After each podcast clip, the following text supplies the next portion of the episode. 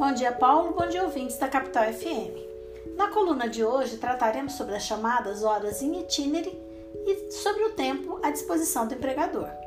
A expressão horas in itinere é utilizada no Brasil para se referir ao tempo gasto pelo empregado para se deslocar até o posto de trabalho, quando esse se utiliza de transporte fornecido pelo próprio empregador para suprir a sua dificuldade de acesso.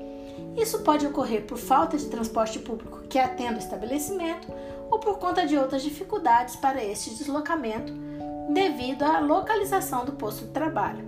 Um exemplo são os horários de transporte público incompatíveis com a jornada praticada pelo empregado. Antes da reforma trabalhista, o artigo 58, parágrafo 2 da CLT, dizia claramente que o tempo gasto pelo trabalhador, quando caracterizada a situação de horas em itinere, deveria ser computado na, diária, na jornada diária do empregado. Veja bem, não eram abrangidas todas as situações de deslocamento, mas aquelas apenas, repito, em que o empregado, face à localização da empresa, tinha dificuldade de chegar ao local de trabalho. Nesse caso, é, o empregado que levasse, por exemplo, 30 minutos para ser transportado para a empresa e mais 30 minutos para ser transportado de volta até o lugar onde houvesse transporte público regular, já estaria configurada uma hora de jornada. Assim, se a jornada efetivamente trabalhada fosse de 8 horas, então o empregado teria direito a uma hora extra por ter estado à disposição do empregador por mais tempo que o limite legal. O novo texto do artigo 58, parágrafo 2 da CLT, trazido pela reforma trabalhista, agora diz de forma expressa que o tempo despendido pelo empregado, desde a sua residência até a efetiva ocupação de seu posto de trabalho, assim como o seu retorno, em qualquer meio de transporte, inclusive fornecido pelo empregador, não será considerado como tempo à disposição, portanto, não computado para a contagem da jornada. Entretanto, como em inúmeros outros casos, essa redação não foi feliz e tem suscitado enorme discussão. É que o novo texto se choca com outro artigo da CLT, com o caput do artigo 4, que não foi alterado o qual considera como tempo de serviço todo aquele que o empregado estiver à disposição do empregador, executando ou aguardando ordens. Pela literalidade do novo parágrafo 2 do artigo 58, o tempo gasto, por exemplo, com troca de uniformes, higienização obrigatória antes e depois da jornada, retirada e devolução de ferramentas e equipamentos de proteção individual, não será contado, o que, convenhamos, é um absurdo.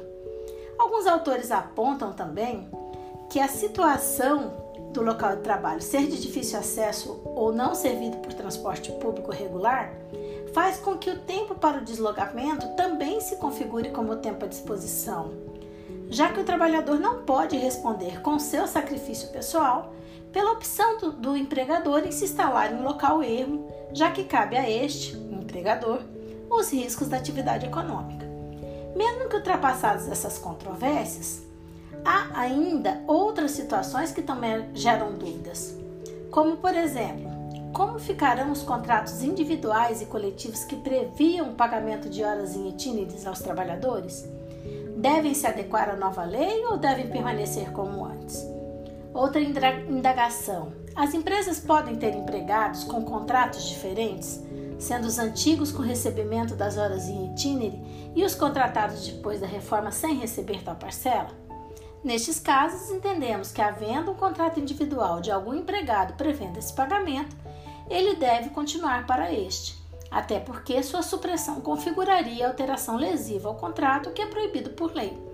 Por outro lado, é perfeitamente possível empregados da mesma empresa com contratos com cláusulas diferentes, no caso dos contratos coletivos, esses também devem ser cumpridos até o final de sua vigência, devendo o tema ser posteriormente discutido com o sindicato da categoria dos trabalhadores por ocasião da negociação coletiva. Como vocês podem ver, a discussão ainda será longa e a insegurança jurídica perdurará até que o TST dê sua palavra final. Por hoje é só, nos despedimos agradecendo pela atenção e até a próxima quarta. Esta nota teve participação de Carla Leal e Felipe Neri, membros do grupo de pesquisa sobre o meio ambiente e trabalho da UFMT, o GPMAT.